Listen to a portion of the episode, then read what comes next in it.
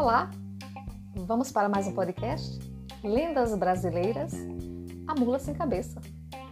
Em outros tempos, alguns padres resolviam não se casar para se dedicarem totalmente à oração e à igreja. Foi somente no século XII que a Igreja Católica proibiu oficialmente o matrimônio para seus sacerdotes. Por isso, até hoje, quando algum deles quer se casar, é obrigado a abandonar a batina. Foi assim, depois de muito pensar sobre o assunto, que um padre muito querido pelas beatas de uma pequena cidade interior decidiu abandonar a igreja e seguir atrás de seu amor, uma linda e modesta lavradora. O padre seguiu viagem até um pequeno povoado onde a moça morava. Ao encontrar a sua amada, que estava na companhia dos pais, ficou surpreso pela terrível reação da mãe da moça. Filha, esse é o rapaz para quem você se apaixonou? Sim, mamãe, respondeu a jovem, maravilhada com a presença do padre. Mas é terrível, terrível. Por que, senhora? perguntou o rapaz, assustado. A mãe da jovem continuou: Vocês não conhecem a história da mula sem cabeça? Não, responderam os três: o pai, a filha e o padre. Segundo a lenda, a moça que namorar e casar com o padre será transformada em uma mula sem cabeça numa noite de quinta para sexta-feira. E o que é uma mula sem cabeça? perguntou a moça, já transtornada.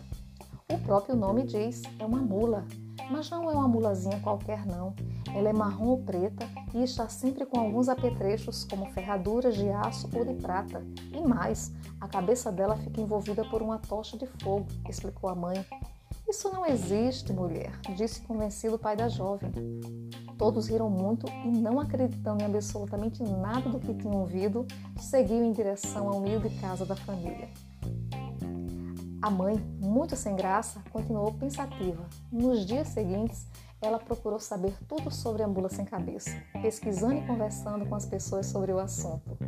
E assim seguiu a vida da família, até que, numa linda tarde de quinta-feira, o jovem casal oficializou a união.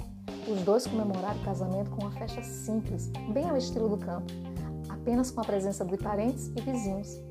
Naquela mesma madrugada, de quinta para sexta-feira, a jovem e bela camponesa de repente se transformou numa monstruosa mula sem cabeça e saiu galopeando e assombrando a todos que cruzavam seu caminho.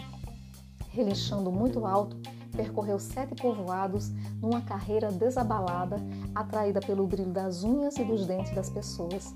Por isso, quando viam a mula, todos se deitavam de bruços no chão, escondendo as unhas e os dentes para não serem atacados. A mãe da moça, que tinha lido muito a respeito da lenda, conhecia como ninguém a maneira de quebrar o encanto. Então, com muita coragem, ela agarrou o animal e arrancou os freios da sua boca. Assim, o feitiço foi desfeito.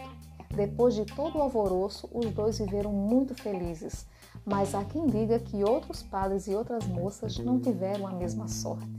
Por isso, ainda hoje, nas madrugadas de quinta para sexta-feira, especialmente quando a lua cheia brilha forte no céu, algumas pessoas dizem ver e ouvir padres cavalgando sobre mulas sem cabeça.